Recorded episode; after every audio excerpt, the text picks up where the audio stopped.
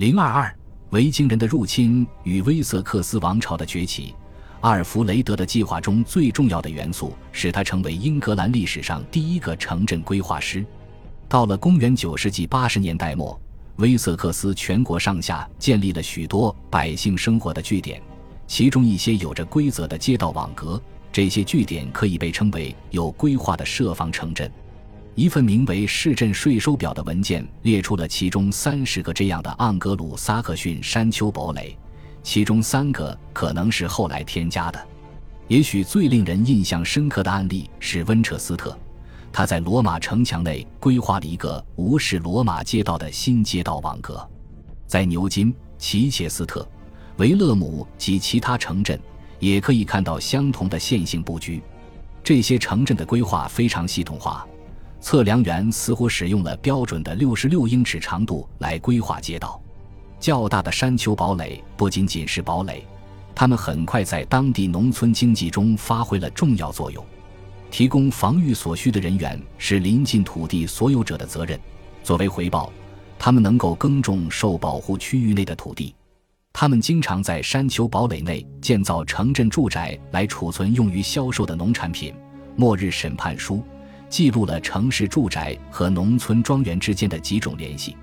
商人和工匠随之出现，于是公元九世纪后期的据点在十世纪成为了繁荣的城镇。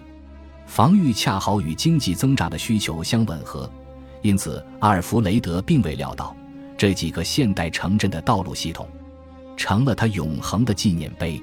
阿尔弗雷德长期成功的一个重要原因是他对待邻国的策略，特别是在麦西亚，伤害当地人的自豪感是危险的。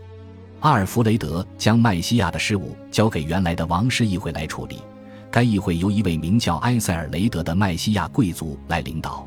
这名贵族后来成了他的女婿。当阿尔弗雷德于公元886年占领伦敦时，他立即将其移交给麦西亚人来控制。因为受到如此厚待，埃塞尔雷德坚定地忠于王室。在阿尔弗雷德去世后，他和他的妻子埃塞尔弗莱德领导着麦西亚人抗击丹麦人。如果说阿尔弗雷德比他之前的任何人都更加符合英格兰之王的称号，那么这不仅仅是通过军事力量实现的，也不是因为没有竞争对手，人们发自内心的拥戴他，因为他们知道他和他的家族都是公正且体恤百姓的统治者。丹麦人的问题和他们所造成的破坏依然存在。其中一些是无法弥补的。无论现在的情况如何，彼得和奥法的世界都永远消失了。关于丹麦大军的规模可能存在争议，但以下事实是不可否认的：三个王国被摧毁，教区遭到破坏，无数修道院被掠夺，英格兰东部大部分地区的契约和其他文件几乎完全丢失。对修道院的破坏也许是最严重的。因为大教堂是知识和文化的主要储藏室，而小教堂仍然主要负责农村的教会事务。在丹麦区，丹麦士兵迅速建立了自己的社会。约克郡、林肯郡、莱斯特郡以及较小程度上的东盎格利亚都充满了以 b y t o r 和其他斯堪的纳维亚元素结尾的地名。这种影响令人吃惊，它表明丹麦军队非常庞大，而且在乡村地区分布广泛。即使丹麦区被基督教化并受到英格兰统治，它也保留了惊人的特点，具有自己的庄园组织、土地测量、法律和社会分化的系统。十世纪的国王们遇到一个难题，即如何调和联合王国的种种要求，因为他们的要求与英格兰人的习俗截然不同。英格兰急需复兴文教事业，而阿尔弗雷德在最后的十年一直致力于此，像查理曼一样。他通过一群宫廷知识分子实施了他的教育计划。从某种程度上说，对教育事业的贡献是他所有成就中最了不起的一个。他是亨利八世之前唯一能够著书的英格兰国王。他对手稿遭到毁坏和学术堕落感到惋惜，于是他开始学习拉丁文，并将作品翻译成英语，以使其臣民受益。在他的学者圈子所完成的许多翻译作品中，有三本可能是阿尔弗雷德亲自翻译的。人们还认为，我们现在看到的《盎格鲁撒克逊编年史》可能最初是在阿尔弗雷德的宫廷里编写的。对于神父而言，良好的拉丁文教育再次成为担任高级职位的必要条件。很难知道阿尔弗雷德的文化复兴有多么成功，但他一定培养了更有文化的神父和更有学识的平信徒，这为两代以后的修道院改革提供了良好的基础。阿尔弗雷德很幸运，未来的事态使得他的大部分计划都结出了硕果。即使考虑到这一点，他仍然是英格兰早期历史的杰出人物。长者爱德华。埃塞尔斯坦和埃德蒙一世的统治期间，其主要任务是重新征服丹麦区。这半个世纪是国家王权的形成时期，王朝内的纷争被避免。一方面是因为阿尔弗雷德谨慎的王位继承规定，另一方面是因为一些幸运的机会。公元902年，爱德华的堂弟寻求丹麦人的帮助来篡夺王位，结果被杀，避免了王国分裂的危险。埃塞尔斯坦在公元924年顺利继位，因为他既是威瑟克斯的合法继承人，也曾在他的麦西亚姑母家中受过教育。到十世纪中叶，麦西亚已不太可能恢复旧王朝，至此，威瑟克斯的王室就成了英格兰的王室。爱德华统治时期的战役主要由国王亲自指挥，同时与他的姐姐埃瑟尔弗莱德联手。公元910年。当丹麦人的袭击被挫败时，英格兰人开始了反攻。在接下来的八年里，爱德华率军推进到丹麦区腹地，同时他的姐姐让丹麦人在麦西亚的边境上疲于奔命。由于来自爱尔兰的挪威维京人已经开始攻击西海岸，此时埃瑟尔弗莱德受到了两个方向的威胁。他的主要成就是建造了一系列新的麦西亚堡垒。在东部边境对抗丹麦人，在西部边境对抗威尔士，在西北部阻挡挪威人从迪河和莫西河袭击塔姆沃斯。公元917年，埃瑟尔弗莱德占领了德比，趁敌人无法分身之际，爱德华入侵了东盎格利亚。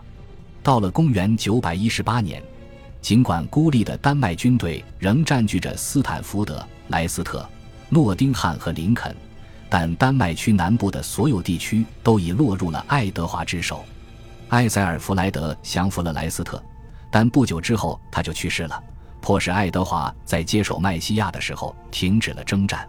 随后他迅速返回攻打斯坦福德、诺丁汉和林肯。到公元920年底，亨伯河被确定为英格兰边境。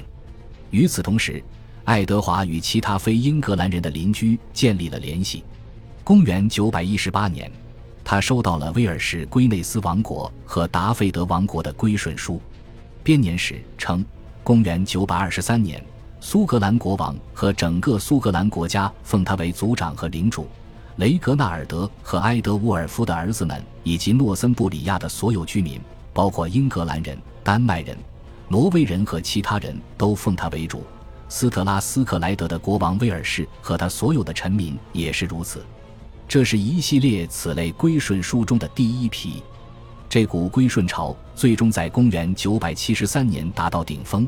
当时出现了一场奇观：八位不列颠国王宣誓效忠爱德华的孙子埃德加，并在迪河上列队觐见。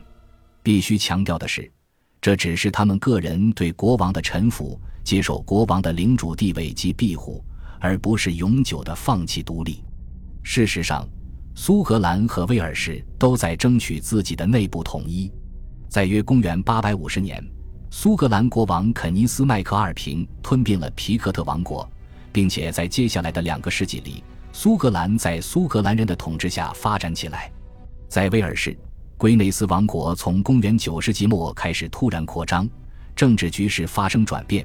较小的王国中只剩下达费德没有被吞并。